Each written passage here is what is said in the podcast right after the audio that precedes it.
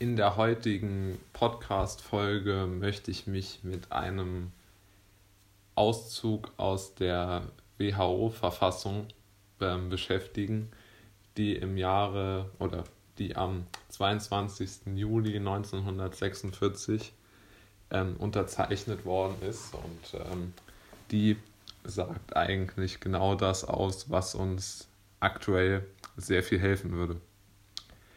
Die Gesundheit ist ein Zustand des völligen körperlichen, geistigen und sozialen Wohlergehens und nicht nur das Fehlen von Krankheit oder Gebrechen. Wenn es noch einer Bezeichnung oder einer Zusammenfassung für eine gute Corona-Strategie bedarf, dann ist es die. Man kann es gar nicht besser zusammenfassen. Ja. Und es ist fantastisch, ja. Und ich glaube, wenn sich alle Politiker daran halten würden, dann wäre sehr, sehr viel gewonnen. Ähm, mich macht es extrem traurig und bestürzt, wie ähm, die Menschen so auf Politiker mehr oder weniger reinfallen, die nur noch mit Maßnahmen und Verschärfungen und Androhungen die geistige und soziale Gesundheit bzw. Wohlergehen ähm, von, von, von vielen Menschen, glaube ich, die psychisch angeschlagen sind, in Gefahr bringen, indem sie solche Dinge wie Ausgangssperren, Katastrophenfälle ähm, verkünden, indem die Polizei kontrolliert, ob jemand aus dem Haus geht, was überhaupt gar keinen virologischen Nutzen hat. Es ist einfach nur zutiefst traurig und ähm, ja, also Heute hat Herr Söder mal wieder mit, mit einer unfassbaren Art die Menschen in die Verzweiflung getrieben, nur um seine politischen Ziele zu erreichen.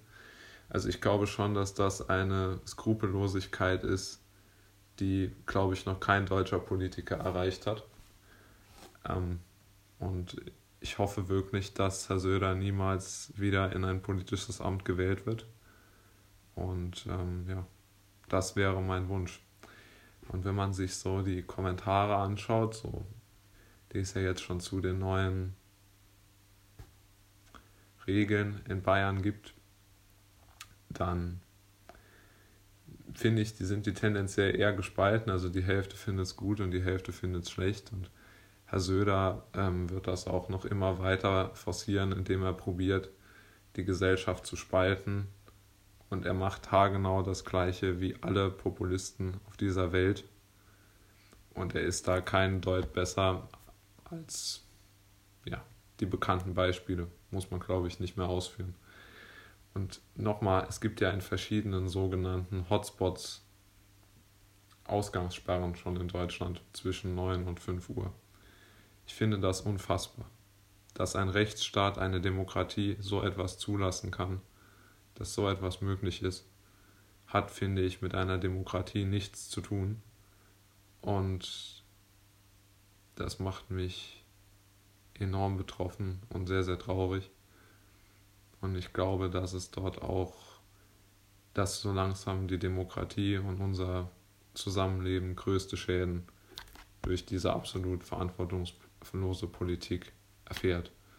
Und ja, ich denke, dass es dort bald ein entweder ein Umdenken braucht oder wir nähern uns einer enormen Verrohung und einer sehr, sehr traurigen und ja, schlimmen Zeit.